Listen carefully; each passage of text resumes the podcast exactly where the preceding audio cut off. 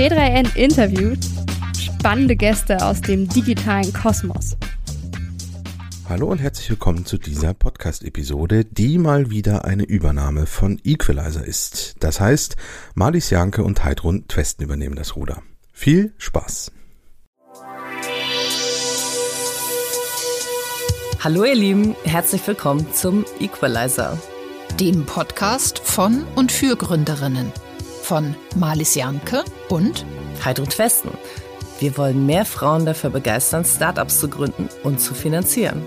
Dazu sprechen wir im Equalizer mit inspirierenden Gründerinnen, Investorinnen, Expertinnen und ein paar coolen Männern. Und haben außerdem das Gründerinnenhandbuch geschrieben, das bei Springer Gabler erschienen ist.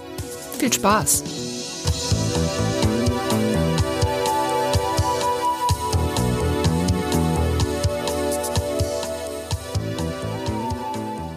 Wir freuen uns sehr, dass heute eine studierte Medizinerin und Gründerin im Digital Health Bereich bei uns ist.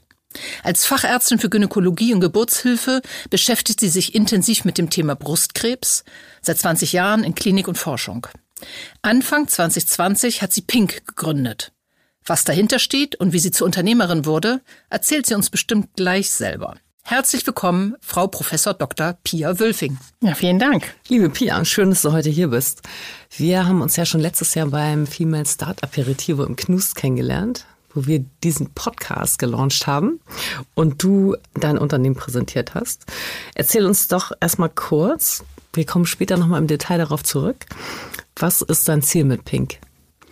Das Ziel mit Pink ist eigentlich die Versorgung der Brustkrebspatientinnen zu verbessern. Und zwar da, wo es digital geht. Okay, danke.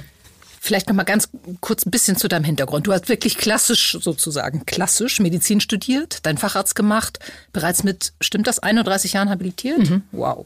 Und bis zur Gründung ähm, und bis zur Gründung äh, im Krankenhaus gearbeitet. Du bist Mutter von zwei Kindern.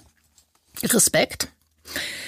Der typische weitere Werdegang wäre dachte ich, vielleicht dann eher eine eigene Praxis gewesen, aber du hast dich zur Unternehmerin gewandelt. Sehr spannend. Wann und wie kamst du auf die Idee, diese Plattform zu starten? Naja, das ist ein Corona-Zufallsprodukt gewesen. Ich ähm, habe tatsächlich eine Gefäßerkrankung, bin deswegen Corona-Risikopatientin und bin im März 2020, erster Lockdown, einfach von einem Tag auf den anderen in unbezahlten Urlaub geschickt worden und ähm, somit aus der Klinik raus. Ich hätte jetzt ehrlich gesagt nicht gesagt, der typische weitere Werdegang wäre eine Praxis. Ich habe so eine typische Klinikkarriere eigentlich gemacht, immer Forschung, Klinik, klinische Studien. Also ich hätte mich da eigentlich weitergesehen in diesem Brustzentrum, in dieser Spezialambulanz mit diesem Spezialthema und wäre im Leben nicht auf die Idee gekommen, irgendwas anderes zu machen. Wenn nicht Corona dazwischen gekommen wäre und aus dieser Situation völlig ungeplant einfach jetzt diese, diese Vakanz entstanden ist und äh, ich diese Lücke einfach äh, genutzt habe und, und einfach das umgesetzt hat, was die Patientinnen mir immer gesagt haben. Unbezahlter Urlaub? Das ist ja krass. Ja. Wir haben dich in unbezahlten Urlaub geschickt? Ja. Alle. Das ist ja schon ein bisschen heftig. Äh, wegen einer Erkrankung, okay. Ähm, ja, du hast gerade gesagt, äh, du bist nach 20 Jahren nach Hause geschickt worden, unbezahlter Urlaub. Schönes, schönes Thema für einen anderen Podcast. und machst jetzt das, was die Patienten immer wollten. Die haben zu dir, wie du uns erzählt hast, immer gesagt, äh, Frau Professor Wülfing, Sie können so gut erklären. Machen Sie doch mal eine Info-Website. Wie hast du Pink dann aufgebaut? Was waren deine Steps? Ja, also erstmal war uns allen ja irgendwie im März 2020 gar nicht klar, wie lange das dauert mit Corona. Und irgendwie, ich weiß nicht, wie es euch ging, aber ich dachte, im Herbst ist vielleicht vorbei. Das dachten wir alle. Zumindest in den ersten Tagen dachte man das ja oder in den ersten Wochen. Also ich dachte auf jeden Fall, ich bin vielleicht dann nach den Sommerferien wieder äh, in der Praxis zurück, in der Klinik zurück. Und ähm, habe auch erstmal nur für diese Zeitspanne geplant. Und so ist der Podcast äh, Wir erklären Brustkrebs, den ich mit einer ehemaligen Patientin ähm, zusammen aufgenommen habe, im Lockdown, auch am ganz langen langen Tisch, weit voneinander entfernt, mit aufgesperrten Fenstern und mit Mikro, was ins iPhone gesteckt wurde, mit so einem Doppelmikro, also ganz profan aufgenommen. Das haben wir äh, im März, April gemacht, wirklich über den Gartenzaun besprochen. Äh, wir hatten auch alle Angst, uns anzustecken. Sie als ehemalige Patientin auch. Ähm, und ja, also das war der erste Schritt. Und dann haben wir den bei Spotify und überall auf den üblichen Plattformen eingestellt. Und auf einmal kriegte ich E-Mails von Kollegen, von Patientinnen. Und die sagten, das ist ja total super. Ähm, können Sie nicht noch mehr davon machen? Und äh, vielleicht auch noch Videos. Und das war dann eigentlich der nächste Schritt. Dann habe ich ähm, die ersten 50, knapp 50 Videos zu allen möglichen Spezialthemen äh, aufgenommen. Und ähm, dann war ja die Frage, wie stellt man die ein? Das war jetzt nicht so einfach wie mit Spotify und ja. Audible und so weiter. Und dafür, daraus ist im Prinzip dann diese Website erstmal entstanden. Da sind natürlich, habe ich äh, 100 Millionen Texte noch geschrieben und das waren die ersten Schritte. Mhm. Wir haben ja selber so ein bisschen Erfahrung damit gesammelt, wie das ist, wenn man plötzlich so auf der Bühne ist. Ähm, wie ging es dir damit, dich so medial zu präsentieren, also auch mit Video und so? Das ist ja ja, für Mediziner, also auf der Bühne sein, irgendwie Vorträge halten, ist ja mein täglich Brot auch irgendwie durch die Wissenschaft gewesen. Das finde ich jetzt nicht schlimm, was erzählen auch nicht. Bühnen. Aber auf der digitalen Bühne, das finde ich auch. Es war, ehrlich gesagt, war mir das auch ein bisschen unangenehm. Das ist so ein bisschen, gerade bei Medizinern ist das so ein bisschen anrüchig auch. Das ist ja so profan und nicht, nicht wissenschaftlich und nicht akademisch und äh, alles, was so bisschen hands-on ist und man, man macht sich auch ein bisschen nackig, ne? finde ich, wenn man so immer wieder anhörbar, anguckbar ist. Äh, muss ja eigentlich auch jedes Wort auf die Goldwaage legen, auch in solchen Podcasts ja. wie hier. Ähm, sind schon irgendwelche Sachen wieder zugetragen, aber wie konnten Sie das denn sagen? also genau, aber ehrlich gesagt, das Feedback, das positive Feedback ähm, ist ja weit überwiegend. Und ähm, ich habe so viele Patientinnen gehabt, die geschrieben haben oder gesagt haben, das hilft so sehr, das hat mhm. mir so viel Mut gemacht. Dann ist mir jetzt der Rest egal. Und ja. ob das jetzt nun angemessen ist für mich als habilitierte Ärztin oder nicht, ist ja auch komplett also, egal. Hauptsache es hilft und äh, führt zum Ziel. Ja. Ähm, du hast im Vorgespräch gesagt, ich wollte immer ein Problem lösen und nicht ein Unternehmen gründen. Dann hast du es aber doch getan. Ähm, warum jetzt dieser Weg über Unternehmen und nicht als Stiftung? Und wer hat dich dabei unterstützt? Ja, es hat alles ja Vor- und Nachteile, das wisst ihr ja. Mit Stiftung, also Gemeinnützigkeit habe ich mir gut angeguckt, hat aber ja auch viele Nachteile und viele Limitationen. Und ähm, man kann tatsächlich ja auch äh, sozialverträglich und mit einem vernünftigen Ziel ein Unternehmen äh, gründen. Und ähm, das habe ich über die Zeit erkannt und äh, das war dann eben der Weg. Und äh, eigentlich, also auch die Möglichkeit, ja Geld so zu verdienen, dass man daraus wieder das Projekt weiterentwickeln kann. Das ist die Idee dahinter. Mhm. Also sicherlich nicht das klassische Startup mit dem Hockeystick äh, und so weiter. Mhm. Aber vielleicht sprechen wir erstmal über die Plattform. Also sie heißt pink-brustkrebs.de und ich musste eben grinsen, als Pia reinkam. Das können jetzt leider die Hörerinnen nicht äh, sehen kam sie rein mit einem pinken Sweatshirt. Sehr klasse. Hast du gesehen, was draufsteht? Ähm, Pink? Ja, Pink Lady. Pink Lady. Finde ich, find ich ähm, sehr CI-gemäß. ähm, aber zurück zur Plattform. Also die Logik der Plattform, Plattform ist, dass sie Mammakarzinom-Patientinnen von der Diagnose über die Therapie bis zur Nachsorge begleitet.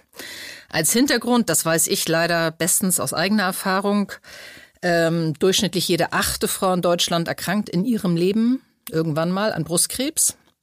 Bei mir selber war es 2015 und ich kann mich extrem gut daran erinnern, dass ich händeringend nach so einer Plattform gesucht habe und sie mir gewünscht habe, weil man einfach unfassbar viel Information braucht. Was bietet ihr auf dieser Plattform pink-brustkrebs.de an? Ja, eigentlich ein rundum sorglos Paket, wenn der Begriff überhaupt der Situation gerecht wird äh, für die für die Nöte und für das, was man an Informationen als Patientin sucht. Also äh, alles rund um medizinische Fragestellungen, also OP, Chemotherapie, Strahlentherapie, medikamentöse Ansätze, Neuigkeiten, dann aber auch die ganzen organisatorischen Dinge. Woher kriege ich einen Taxischein zur Chemotherapie? Wer schreibt mir ein Perückenrezept auf? Was steht mir überhaupt zu? Wer hilft mir mit Kinderbetreuung, Haushaltshilfe? Wie kriege ich mein Abo im Fitnessstudio gekündigt oder pausiert und so weiter?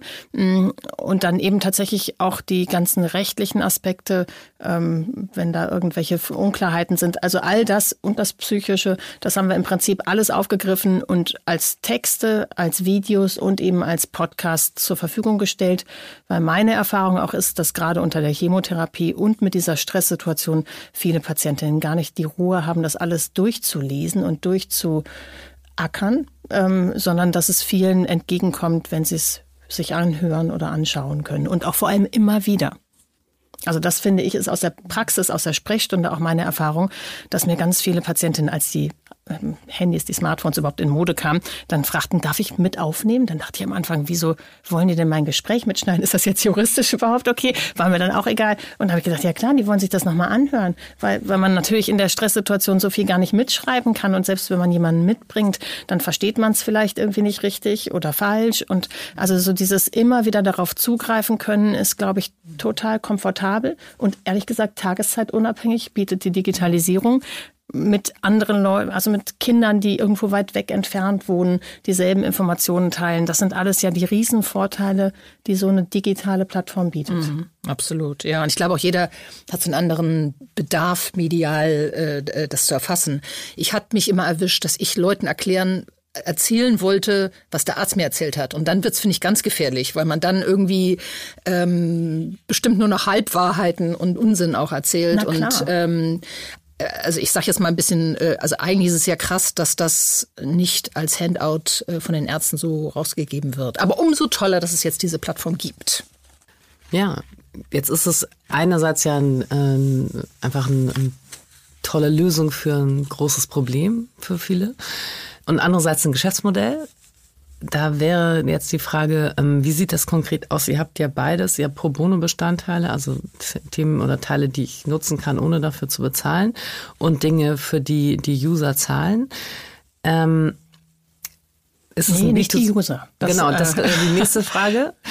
Nicht die User, danke. Denn die Frage wäre, ist das jetzt ein B2C-Geschäftsmodell oder ein B2B-Geschäftsmodell und wer zahlt am Ende? Na, es zahlt die Krankenkasse, aber halt nicht das Ganze. Wir haben es tatsächlich so aufgesetzt, dass wir gesagt haben, all das, was die Patientinnen direkt und unbedingt brauchen, denn am Anfang war das Geschäftsmodell noch gar nicht klar. Das wollte ich nicht wegsperren und nicht irgendwo bezahlt haben.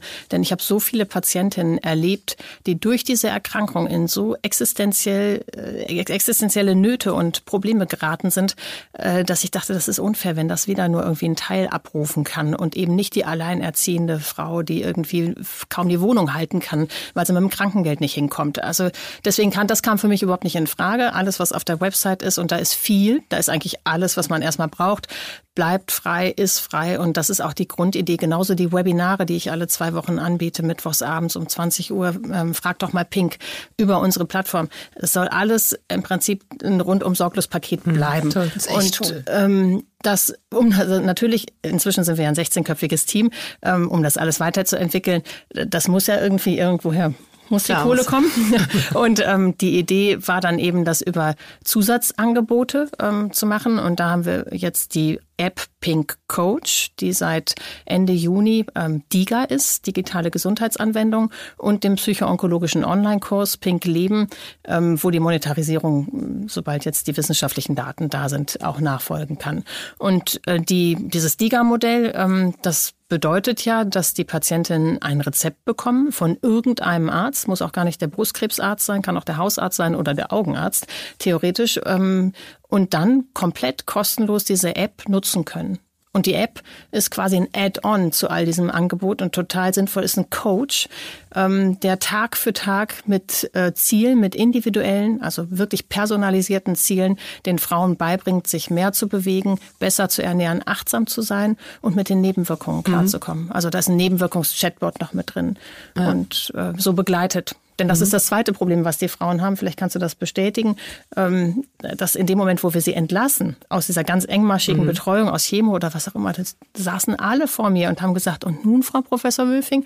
Wer, Tiefes Loch für alle. Oder? Äh, jetzt, jetzt kriege ich ja keine Chemo mehr. Wer, wer macht denn, was kann ich denn tun? Kann mhm. ich mir was kaufen? Dann kamen die Kurkuma-Kapseln auf den Tisch, die chinesischen Heilpilze, die Algenextrakte, irgendwelche Diätenbücher. Es ist ein Geschäft mit der Angst, was herrscht. Und da habe ich gedacht, nee, da kann man echt sinnvoll. Es gibt drei Sachen, die kann man tun. Man kann sich gesund ernähren, man kann irgendwie sich einigermaßen vernünftig bewegen, man kann auf Dinge im Alltag achten und das bringen wir mit der App bei. Ja, toll. Also absolut begeisterndes Modell und Engagement.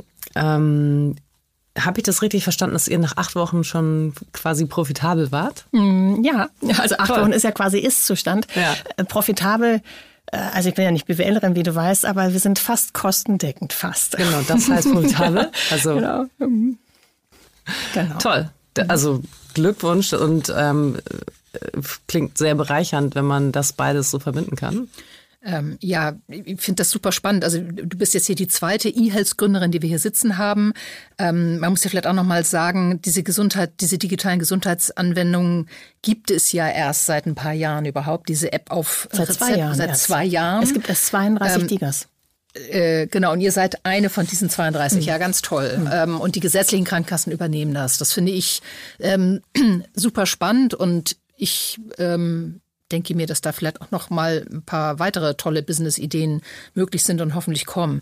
Wir haben bisher hier im Podcast äh, eine E-Health-Gründerin gehabt, das war Dr. Sophie äh, Chung, die mit ihrer Plattform Chronomedical gearbeitet hat, aber die hat was ganz anderes gemacht. Also ich frage mich schon, eröffnet dieses digitale Versorgungsgesetz ähm, neue Business-Ideen? Siehst du da, hörst du da was von Kollegen?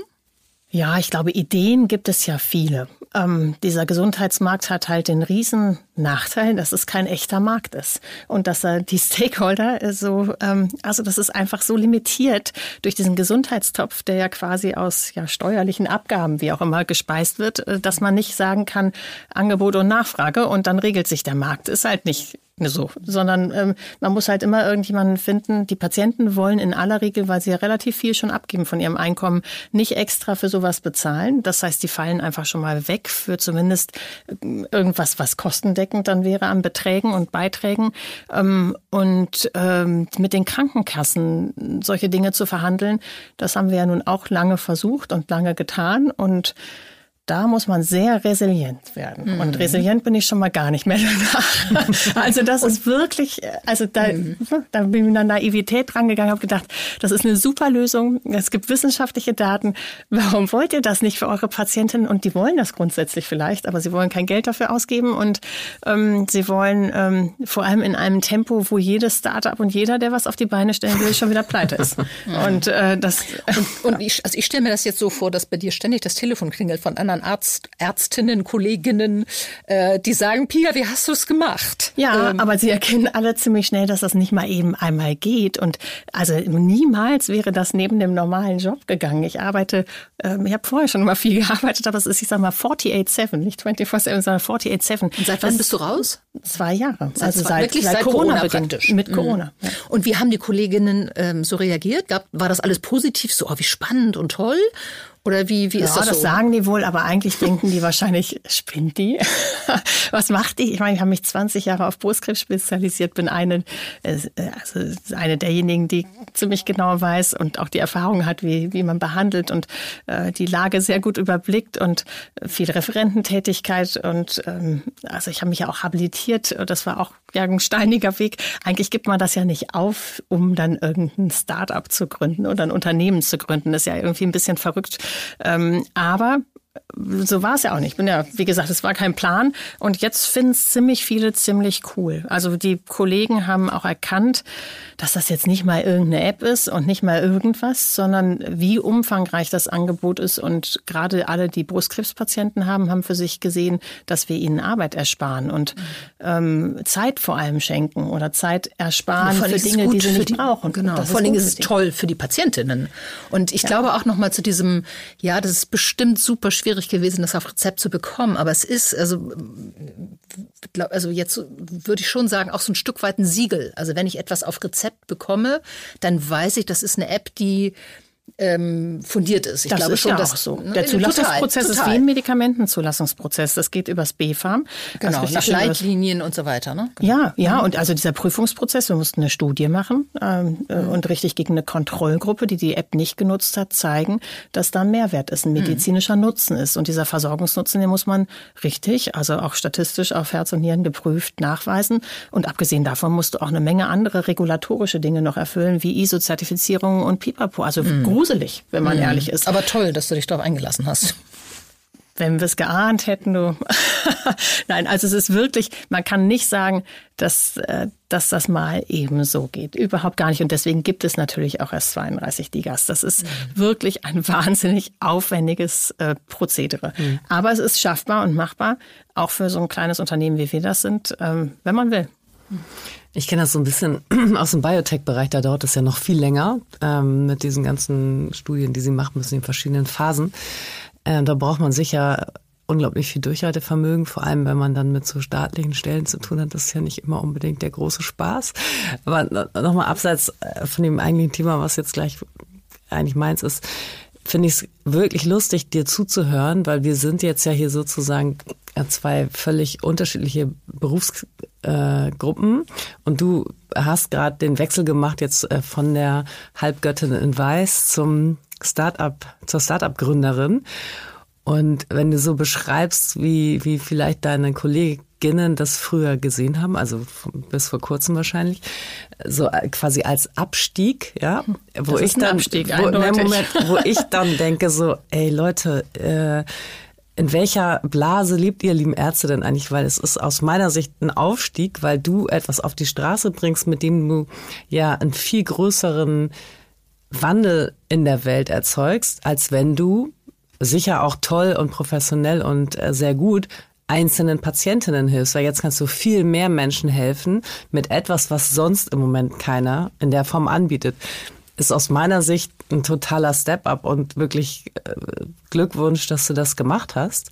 Ähm, Finde ja, ich, ich immer witzig. gar nicht werten, glaube ich. Also nein, Aufstieg, aber, Abstieg. Ich nein, finde, jeder meine, macht so seins. Ne? Nein, ich meine, ähm, irgendjemand muss die Leute ja auch sehen und betreuen. Ja, und ich finde so dieses individuelle Arzt-Patienten-Verhältnis ist auch eine ganz großartige Sache. Aber ja. ich finde auch, so zu sehen, das nicht alles sofort abzuwerten, weil es halt nicht irgendwie äh, im genau. Kittel gemacht ist, sondern zu sehen, damit kann man echt vielen Leuten helfen und kann Abläufe in Kliniken verbessern. Das ja. muss auch jemand machen und entwickeln. Und es ist viel besser, wenn es ein Arzt macht, als wenn ein Unternehmensberater um die Ecke kommt und Absolut. sagt, oh, da könnte man mal was machen. Ja. Und so sind die anderen äh, genau. meisten Startups ja entstanden, dass man irgendwie, dass irgendwelche Leute einen ähm, Case analysiert haben und dann gesagt haben, da könnte man mal was machen. Und ähm, dann, also viele der Mitbewerber, da, das war jetzt mhm. natürlich kein Arzt, denn äh, der mhm. hat halt keine Zeit, mhm. sowas zu machen. Mhm.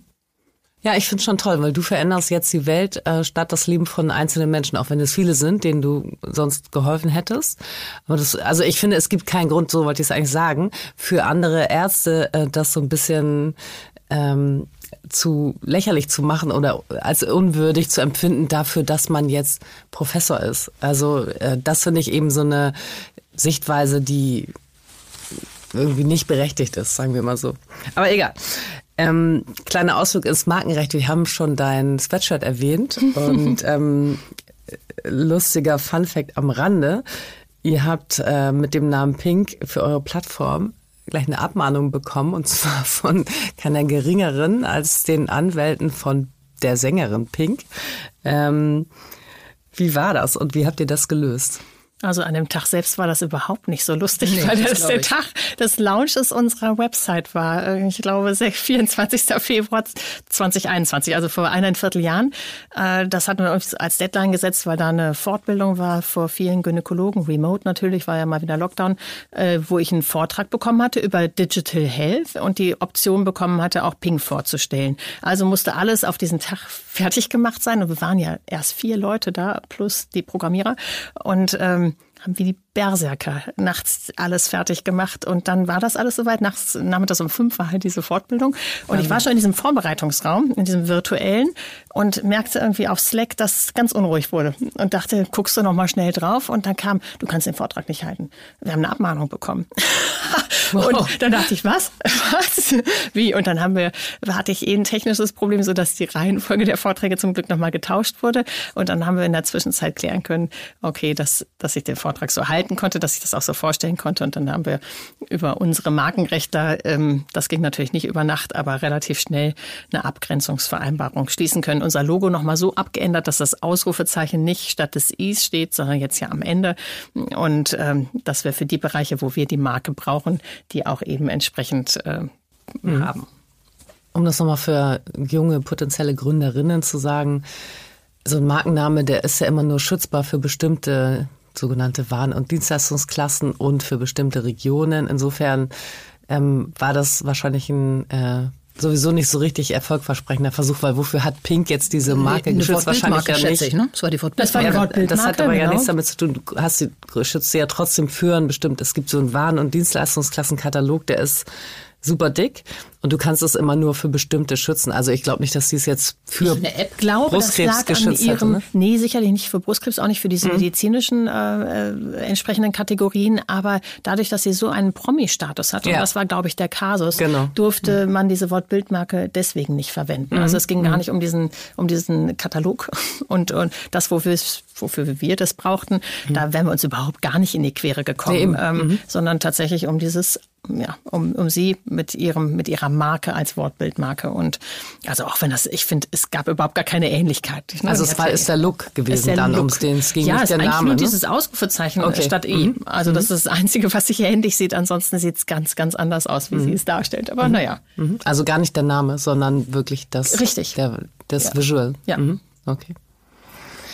Und hast du aus diesem Prozess, diesem Markenprozess, Tipps, die du anderen Gründerinnen mitgeben möchtest? Wie kann ich sowas verhindern, vermeiden? Habt ihr da irgendwas gelernt, was anderen weiterhelfen könnte? Von Anfang an zum richtig guten Marken. Anwalt gehen. Das Geld spart man sich an. Und äh, also man muss ja sagen, ich habe hab auch jemanden gefragt, dem ich da vertraut habe, äh, der, der mir das als Gefälligkeit ja gemacht hatte. Mhm. Aber wenn jemand das nicht von morgens bis abends macht, achtet er eben vielleicht auf solche Feinheiten nicht unbedingt. Und unser Designer mh, hm, hat auch nicht nochmal drüber nachgedacht und hat uns ein Logo ja gebastelt, was mir super toll gefallen hatte und mit dem ich auch eigentlich gerne weitergemacht hätte.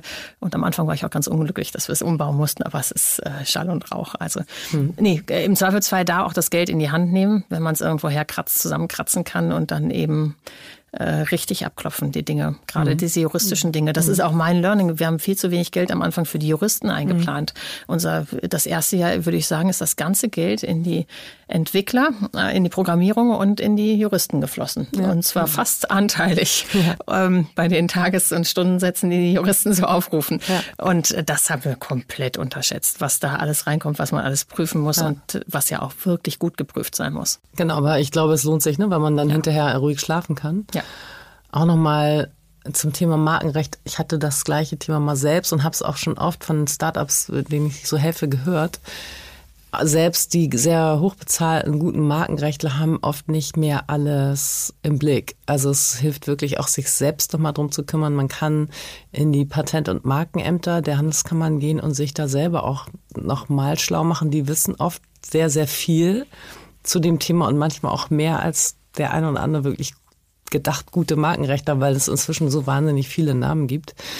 Und ähm, da hilft es einfach wie bei ganz vielen anderen Sachen, auch wie wenn man zum Arzt geht, nochmal selbst mitzudenken und nachzufragen und sich selbst schlau zu machen, so als weitere Sicherheitsebene. Mhm. So meine Erfahrung. So, Pia, jetzt machen wir weiter mit dem Thema, ähm, wo kam denn das erste Geld her? Denn so richtig, ähm, so eine klassische Durchfinanzierung hattest du ja am Anfang nicht, nehme ich mal an, sondern du saßt ähm, zum ersten Lockdown zu Hause und hast losgemacht. Wie bist du dann gestartet? Hast du dann erstmal den Mikro gekauft, nehme ich an, für den ersten Podcast? Ja, genau. Amazon also Mikro bestellt, vom äh, mit zwei Ausgängen. Ja, Sparschwein. Am Anfang Sparschwein, bis mein Mann gesagt hat, das geht irgendwie nicht, unbezahlter Urlaub, kein Gehalt. Und äh, klar, man kann nichts ausgeben im Lockdown, aber wir haben ja auch Verpflichtungen wie alle. Und äh, also können ich, so viel kann nicht weiter irgendwo überall ausgegeben werden. Brauchst ja auch Leute für alles, für jemanden, der es bei Spotify einstellt, diese ganzen Sachen macht. Äh, Grafiken habe ich am Anfang selber gemacht, aber äh, das, das wurde ja immer mehr Hilfe, die man auch einkaufen musste oder wo man mal irgendwas investieren musste, die Anwälte. Und dann haben wir... Ähm, Wann hast du das budgetiert? März war der Lockdown, du hast losgelegt mit dem Podcast. Dezember. Dezember haben wir mal gesagt, jetzt ist aber mal Schluss. und okay. dann, und dann, mhm. ich hatte schon vorher natürlich angefangen, mir Gedanken zu machen, wie ich das finanziell irgendwie wuppen kann. Und ähm, dann hatte ich im Herbst, um die Herbstferien herum, äh, Katharina von Trotha, meine Mitgründerin für Finanzen und Recht quasi dazu genommen. Mhm. Ähm, die ähm, ich aus über die Kinder kannte. Wir waren zusammen Elternvertreterin in der Grundschule. Und ich dachte, das könnte gut passen von der Idee und von, von, von dem Gesamt, äh, ja, Mindset. Und ich brauchte nämlich keinen als Mitgründer, der mir anfängt zu erzählen, wir sollen jetzt Orthomol über unsere Plattform verticken oder äh, irgendwelche Werbung einblenden, damit man ganz schnell ganz viel Geld verdient. Äh, mit solchen Leuten hatte ich vorher auch schon gesprochen. Mhm. Das war jetzt irgendwie nicht so meine Vorstellung. Und dann ähm, haben wir uns beworben auf das InnoFounder-Stipendium der IFB, der Innovations- und Startup Förderung, ne? Genau. Mhm. Und ähm, haben das bekommen. Das war unser Weihnachten Silvester 2020, 2021, war ziemlich äh, von Deadlines da geprägt, aber war am Ende ja zum Glück erfolgreich und damit haben wir eine Stelle finanziert bekommen. Und das ist unsere erste Stelle gewesen, auf die wir Alexa eingestellt haben, die für die Regulatorik bei uns zuständig ist. Und die hat quasi unsere Produkte, die ja dann in der Entstehung waren, also die App und auch den Psychoonkologiekurs zum Medizinprodukt geführt, also zur CE-Zertifizierung, dass sie Medizinprodukt heißen können und erst Erst dann kann man ja in Verhandlungen mit Krankenkassen gehen. Erst dann kann man DIGA werden. Erst dann ist man mhm. überhaupt vertragsfähig für irgendwas mhm. in diesem ganzen Bereich. Und sowas dauert wie viele Monate? Wir haben das alles in dreien geschafft. Cool. Aber Super. das war auch Hardcore, mhm. wie alles, ehrlich gesagt, in den letzten zwei Jahren. Kann man auch länger für brauchen. Mhm. InnoFounder ist ja meines Wissens maximal 75.000. Mhm. Da kommt man dann ein Jahr vielleicht weit mit so einer Mitarbeiterin. Ähm, und ich glaube, ihr habt euch aber entschieden, kein Venture Capital ähm, akquirieren zu wollen. Genau. Warum? Ja, das haben wir, wir haben auch natürlich mit VCs gesprochen und haben uns viel umgehört. Und ähm, dadurch, dass wir ja auch nicht 25 sind, sondern fast 50, haben wir im Freundeskreis ja auch Leute, die aus dem Bereich kommen, die da sehr aktiv sind oder PI machen oder wie auch immer ähm, oder selbst Unternehmer sind und ähm, haben eigentlich nach vielen, vielen Gesprächen gesehen, dass wir dachten, da wird uns vielleicht dann doch das Ruder zu sehr aus der Hand genommen. Und die Grundüberzeugung, die ich ja, glaube ich, nach wie vor immer noch habe, dass es um die Patientin geht, gehen soll und nicht äh, in allererster Linie ums Geld verdienen. Das kann man ja gut vereinen, aber ähm, da hatten wir Sorge, dass uns da ein klassischer VC reingrätscht und ehrlich gesagt, die Gespräche, die wir geführt haben, waren auch so, dass ich dachte, ähm, wir müssen nicht im allerersten Gespräch über Skalierung reden und über Internationalisierung. Jetzt machen wir erstmal hier DIGA vernünftig in Deutschland. Wir sind eine Marke. Ich glaube, Pink kennt inzwischen jede Brustkrebspatientin, jedes Brustzentrum. Wir haben es geschafft, innerhalb von einem guten Jahr eine Riesenmarke aufzubauen mhm, und ähm, diesen Need zu schließen und machen jetzt erstmal hier ein vernünftiges Ding weiter. Und aber so kann man ja irgendwie mit so einer Logik kann man eigentlich nicht gut mit VCs sprechen. Ne? Und, nee. und das ist nicht das, was sie hören wollen. Und ähm, insofern waren wir froh, dass wir eine Privatperson gefunden haben, die als Angel eine hohe Summe uns ähm, gegeben hat, eingestiegen Wie ist. Man die? Das war jemand, der bei uns sogar arbeiten wollte und ähm, und aber eben über ein hohes Vermögen äh, verfügt und insofern war das, wie gesagt, äh, sag mal, mhm. bevor wir jemand anders fragen. Und so ja, ist das entstanden. Ja. Und äh, relativ kurzfristig und äh, ja, einfach über private Kontakte. Ja, und du hast gesagt, ihr habt auch mit VCs gesprochen. Das ist ja für viele Gründerinnen schon mal sozusagen Wunschziel. Die sprechen, also sie haben Schwierigkeiten überhaupt an die VCs so weit ranzukommen, dass sie mit denen sprechen können. Wie habt ihr das gemacht? Das war ehrlich gesagt total einfach. Äh, zum mhm. Teil sind sie sogar auf uns zugekommen. Ähm, und die Intros haben wir irgendwie immer schnell gekriegt, nach dem Motto, sprech doch mal mit dem, sprech doch mal mit dem. Also das, also über das, das Netzwerk auch, Problem, oder? über unser privates Netzwerk mhm. und dann ehrlich gesagt über das ja dann auch sehr schnell entstehende Netzwerk. Ähm, wir haben relativ früh ja auch schon Preise gewonnen, Health Eye Award, äh, dann den digitalen Gesundheitspreis, ähm, haben relativ viel Presse dadurch bekommen. Auf mhm. LinkedIn habe ich relativ viel Reichweite gehabt und mhm. dadurch war das immer relativ einfach, Leute anzupingen und dann mhm. auch ein Gespräch zu bekommen. Also das war ehrlich das heißt, gesagt nicht unser Problem. Da seid ihr über, also neben LinkedIn und Pressearbeit über Awards gegangen. Habt ihr euch für die, also wie, wie seid ihr da vorgegangen? Also immer von dem Hintergrund, dass wir einen Nutzwert bieten wollen und vielleicht mhm. anderen mal Tipps geben. Ähm, also zum Teil hat uns irgendjemand gesagt, bewerbt euch da doch mal. Das kommt doch auch für euch in Frage. Das war zum Beispiel beim MSD Gesundheitspreis so, wo wir jetzt auf der Shortlist, also auch bei den Final Ten sind. Der wird in zwei Wochen verliehen, am 14. September. Und, drücken die Daumen. Äh, ja, vielen Dank. Ich hoffe, ihr habt für uns abgestimmt beim Publikumspreis, sonst schicke ich euch nochmal den Link. Ja, gerne. Ähm, aber da gibt's, ähm, da genau, sind wir unter den letzten zehn jetzt gelandet von 50 Projekten. Und äh, da sind wir aufgefordert worden, ob ähm, wird doch gut passen. Und ähm, beim Health Eye Award, das hatte ich, glaube ich, gesehen im Handelsblatt, äh, mhm. dass, dass die aufgerufen haben, dass man sich bewerben soll. Und am Anfang hat man ja auch noch Manschetten und denkt, äh, können wir uns da überhaupt schon bewerben? Also wir haben gar kein Geschäftsmodell. Und dann haben wir das einfach stumpf gemacht und tatsächlich auch Danke. bekommen. Und äh, dann ähm, den ja, digitalen Gesundheitspreis, das war jetzt im März. Da war ich ehrlich gesagt so überrascht. Da musste ich sogar bei der Preisverleihung, es war digital, ich konnte nicht hinreisen, mein Mann hatte gerade Corona, da musste ich mir in Tränen ausgebrochen, weil ich dachte, hey, wieso kriegen wir den jetzt? Also es war so überraschend, äh, dass äh, das war wirklich wieder erwarten. Ähm, und, und eine schöne Überraschung, genau. Also es hat, es hat immer irgendwie alles gepasst und ich glaube, wir können die Leute auch begeistern mit dem, was wir da irgendwie entwickelt haben. Mhm. Jetzt hast du schon so toll resümiert, äh, aber mich interessiert natürlich total deine Vision, wie es weitergeht. Ähm, ihr habt ja eine wahnsinnige Schnelligkeit drauf. Ähm, was sind die Next Steps? Mhm. Also jetzt nicht mehr Vision, sondern erstmal hands-on ist, wir brauchen eine Haupt, wir müssen die Hauptstudie jetzt durchführen. Also wir haben ja eine Pilotstudie für die DIGA, müssen die multizentrische Hauptstudie mit einer viel höheren Patientenzahl durchführen und da entsprechende Ergebnisse hoffentlich auch bekommen. Dafür haben wir ja, gerade mal noch ein halbes Jahr Zeit. Ähm, da fangen wir jetzt an zu initiieren, die Studienzentren. Und äh, das wird wissenschaftlich und auch regulatorisch unser Hauptkraftakt des nächsten halben Jahres. Dann als Highlight des nächsten Quartals ist unser Pink-Kongress am 18. November für alle Patientinnen frei. Ähm, sicherlich eins unserer Highlights, was uns im Moment auch beschäftigt und wo wir, glaube ich, auch nochmal Reichweite kriegen und auch nochmal einfach klar machen können, was wir anbieten, ähm, wo Experten aus dem Fachbereich zu allen Themen ähm, erzählen und greifbar sind äh, für einen Austausch.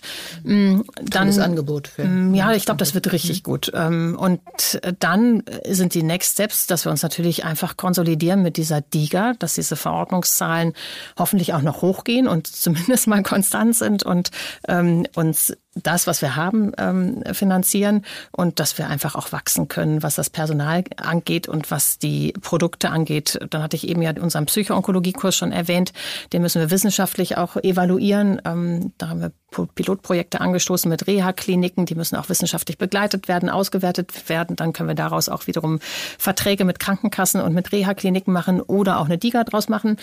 Dann haben wir ähm, natürlich das Ziel Prävention als Vision dann eher noch vor Augen, ähm, dass das der nächste Schritt ist, dass wir alles pink auch für noch nicht erkrankte Frauen zur Verfügung stellen. Denn man kann ja auch was tun, um gar nicht erst Brustkrebs zu kriegen. Beziehungsweise Früherkennung auch ähm, damit äh, abzudecken. Ist die DIGA eigentlich eine nationale Sache oder gibt es auch ein Thema, das heißt Internationalisierung bei euch? Ist ein Exportmodell. Also im Moment gucken ja alle europäischen Nachbarländer auf Deutschland. Da sind wir endlich mal, wir sind ja auf dem vorletzten Listenplatz, was die Digitalisierung im Gesundheitswesen angeht. Aber mit der DIGA hat Herr Spahn tatsächlich einen kleinen Kuh gelandet. Und ähm, also Luxemburg und Frankreich denken gerade konkret nach, äh, beziehungsweise haben es eigentlich entschieden, ähm, mhm. dass sie auch DIGAs einführen wollen.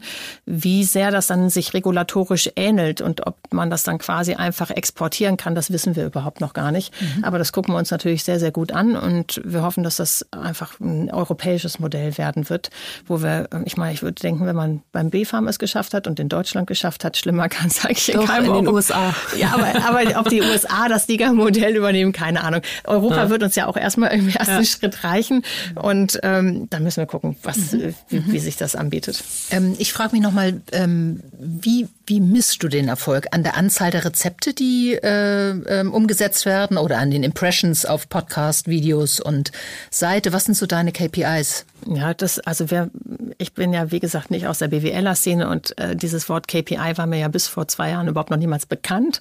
Und ich hasse manchmal auch KPIs, weil, weil ich finde, in Zahlen kannst du einfach eben alles überhaupt nicht werten. Also dieses Feedback, äh, dieses auch emotionale Feedback der Patientin ist ja ein softer KPI und ist für mich aber ein total entscheidender. Und dass ich auch äh, von, den, von, von den Kollegen höre, dass es ihnen nützt, ähm, das kann ich irgendwann vielleicht mal versetzt messen an Rezeptzahlen, an Verordnungszahlen. Ähm, das können wir natürlich auch messen an Klickzahlen, auch im Fachbereichsbereich ähm, oder an den Teilnahmen äh, an Fachbereichswebinaren, also Webinaren, die wir für Kollegen machen oder für Leute aus der, ganzen Brustkrebsszene. Aber das ist ja alles indirekt oder manchmal auch erst verzögert messbar. Also ich mache so ein so eine Mischung da. Also ich immer gefühlt am Anfang, wie könnte der richtige Weg sein. Ich kenne natürlich auch meine Kollegen relativ gut und die Psychologie, die allgemeine relativ gut und äh, versuche das dann in Einklang zu bringen mit dem, was Katharina äh, gerne als äh, Zahlen hätte. Mhm. Mhm. Okay. Das ist ganz witzig, weil so ein bisschen haben wir die Diskussion auch oft, weil ich auch immer sage, so für mich ist jede einzelne Frau, die uns schreibt und sagt, hey, toll, äh, euren Podcast zu hören, ist für mich schon, äh, hilfreicher als ein Accelerator-Programm. Ähm, das ist für mich schon also ist jede einzelne solche Message ist für mich eigentlich mehr wert als, ich keine Ahnung, wie viele hundert irgendwas. Klickzahlen, ne? Klickzahlen, obwohl ich natürlich äh, schon in meinen Investmententscheidungen auch öfter mal KPI getrieben bin, also äh, KPI getrieben bin, ja genau, aber trotzdem immer aus meiner Sicht immer Personality First ist. Also auch wenn ich dich jetzt so sehe hier mit den strahlenden Augen und äh, ohne irgendein KPI zu kennen, wenn ich jetzt äh, gefragt werden würde, ob ich in euch investieren würde, dann würde ich sofort ja sagen, weil ich merke, dass du einfach für das Thema brennst. Und in dem Zusammenhang habe ich, also auch im Zusammenhang mit KPIs, du hast gesagt, vor zwei Jahren wusstest du noch gar nicht, was das bedeutet. Und ich habe ebenso mal, während ihr beide gesprochen habt, Revue passieren lassen, was ist eigentlich für dich ja als in Anführungsstrichen Medizin-Nerd, ja, also mhm. sicher hochintelligent und so, bedeutet hat, und äh, da möchte ich dich gerne fragen, wie du das gemacht hast, diese ganze neue Welt äh, für dich zu erarbeiten, ja auch in sehr kurzer Zeit. Du musstest ja ganz, ganz viele neue Themen kennenlernen und durchdringen, um überhaupt erfolgreich Pink äh, hochziehen zu können. Das war Learning by Doing, kann ich dir nur sagen. Äh, also das manchmal habe ich hinterher Vokabeln nachgeguckt ne? und mhm. dachte, was, äh, ich meine, gut, da ist ja Google dann mal gut. Äh, was bedeutet denn KPI? Mhm. Weil auch manchmal ja bei den Calls noch, wenn ich so, ich dachte, was, was haben die, hä? Was, schnell mitgeschrieben und äh, dann hinterher einfach geguckt, was kann das sein? Mhm. Und dann hat sich das eigentlich alles immer ganz gut gefügt. So dieses projektbasierte Arbeiten, ähm, das ist ja auch unser täglich oder Problemlösen, ist ehrlich gesagt in der Medizin ja auch so. Es ist ein einziges Detektivspielen und Puzzeln immer und irgendwie am Ende muss es passen. Und ähm, Organisation in der Klinik ist ehrlich gesagt auch das A und O, dass du irgendwie guckst, dass die Patientin A, B irgendwas kriegt und dass du sie doch noch dazwischen geschoben bekommst äh, im OP. Mhm die Leute überzeugen, ist auch total wichtig, auch im Krankenhaus. Klar. Also es waren ganz, ganz viele Sachen, die man gut gebrauchen mhm. konnte jetzt auch mhm. auf diesem Weg. Und dann ähm, viel zuhören zu viel zuhören, was die anderen für Ideen haben und wie die sich das so vorstellen und dann gucken, ob es passt. Das war eigentlich immer so der Weg, ähm, wie sich das von Tag, manchmal hat sich an, in 24 Stunden irgendwas erledigt oder eine neue Tür aufgetan. Und dadurch, dass ich ja keinen Masterplan hatte, sondern gedacht habe, ich will den Leuten das zur Verfügung stellen. Am Ende muss es irgendwie passen und es muss richtig gut sein. Ähm, war ja alles offen. Ja, ich glaube, du hast mal noch einen guten Artschuh bekommen. Das hast du uns erzählt ähm, auf dem Balkon.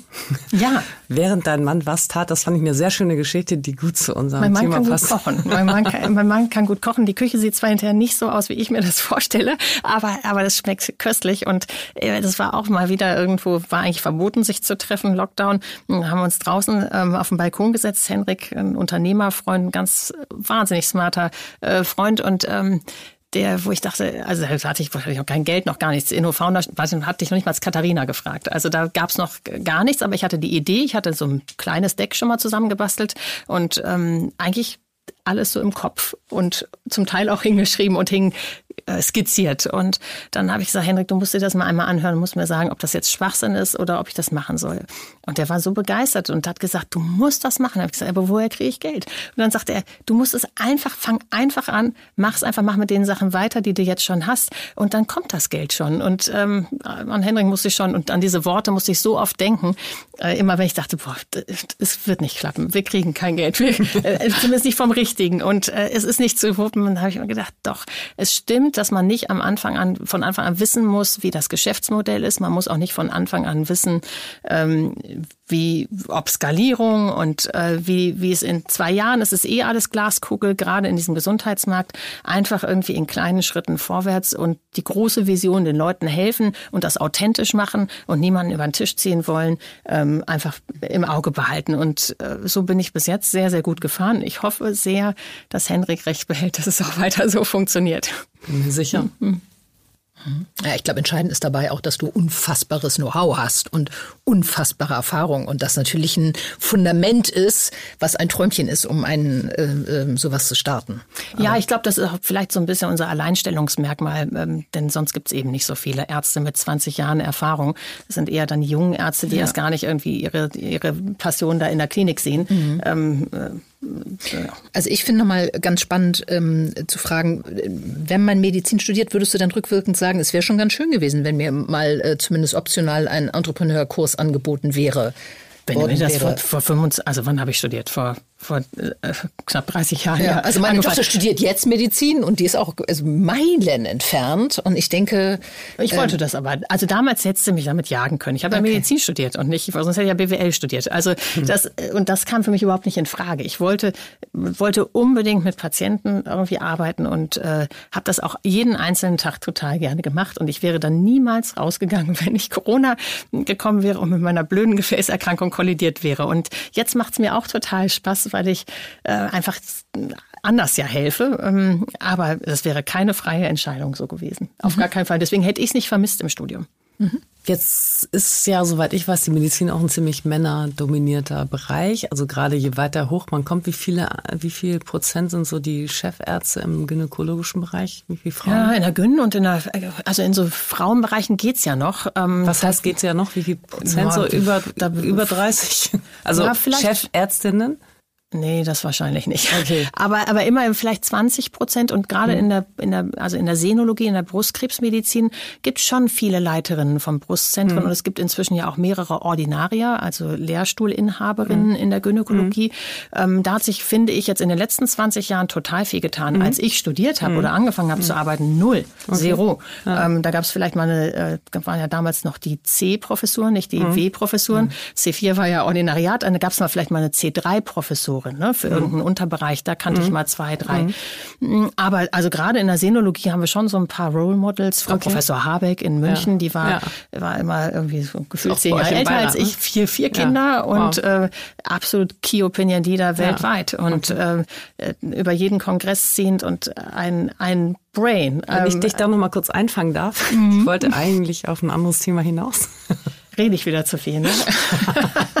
Habe ich das jetzt so uncharmant gemacht? Bremst ähm, mich einfach. ähm, die Frage geht so ein bisschen in Richtung Networking. Also du hast ja, so was wir, glaube ich, alle, auch die Hörerinnen jetzt rausgehört haben, sehr viel mit deinem Netzwerk erreicht, also wo dir Menschen weitergeholfen haben.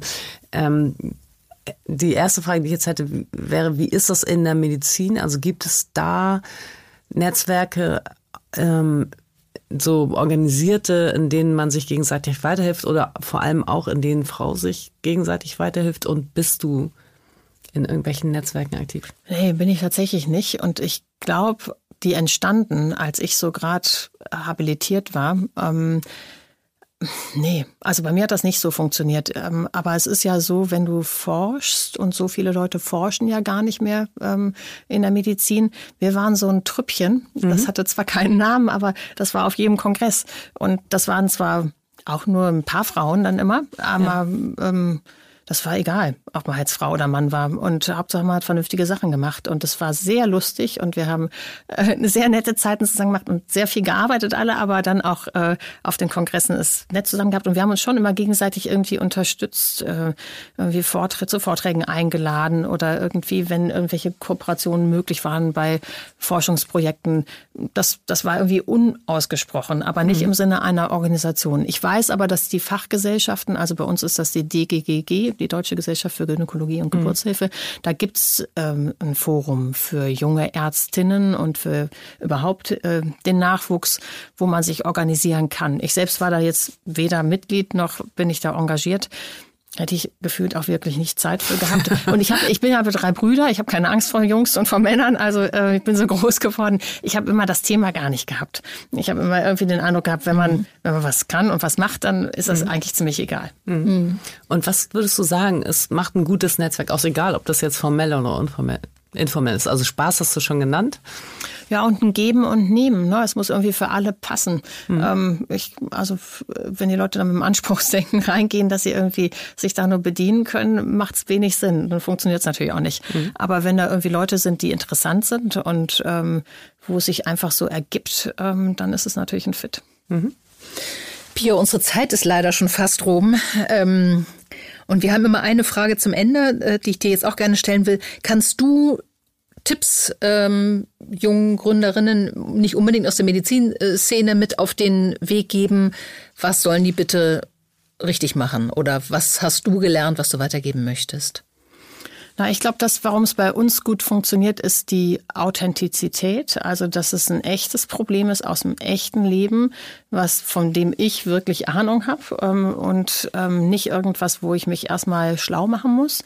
Ähm, das gibt natürlich wahnsinnig viel Credibility, ähm, auch wenn man mit Investoren spricht, wenn man überhaupt mit Netzwerken spricht. Ähm, das ist, glaube ich, einer unserer Haupterfolgsfaktoren gewesen. Ähm, das schließt mir auch viele Türen auf. Wir brauchen, also wir denken gar nicht über Vertrieb nach, sondern die Kollegen, die jetzt irgendwie in unserem Fall die App sehen oder die Plattform sehen, wissen ja, wer ich bin und ähm, dass ich das kann. Und also dieses, ich glaube, das macht richtig viel äh, Sinn, dass man sich in dem Bereich tummelt, in dem man auch Ahnung hat. Oder wenn man das nicht hat, dann sich wirklich Mitgründer holt, der da Ahnung hat und wirklich mit dazu holt ähm, genauso wenig wie ich ja zahlen kann, wie ihr wisst. Und dafür eindeutig Katharina brauche, die äh, immer das Geld im Blick behält und diese ganzen Aspekte ähm, mhm. macht. Ähm, ich glaube, dass äh, nichts an den Haaren herbeizuziehen, nichts zu konstruieren, sondern echte Probleme lösen und wirklich dafür brennen. Und wie bei uns, also ich habe nicht irgendwie das Ziel gehabt, den Hockeystick und äh, weiß Gott, was für Multiple im Blick zu haben, sondern einfach ähm, eine Lösung zu schaffen. Und ich glaube, wenn nicht immer das Geld verdienen das Hauptziel ist, sondern einfach irgendwie Probleme lösen oder, oder äh, irgendwas Tolles Neues anbieten, die Welt besser machen, dann ist man schon auf einem guten Weg. Toll. Vielen Dank, Pia. Absolut, kann ich nur unterstützen. Also ich glaube, wenn man mit dem richtigen Purpose oder Why ähm, was startet, dann ist es auch sehr schwer, das nicht erfolgreich zu machen. Vielen Dank dafür, dass du dir in deinem sehr vollen Terminkalender ähm, die Zeit für uns heute genommen hast. Sehr gerne und vielen Dank, dass ich bei euch sein durfte.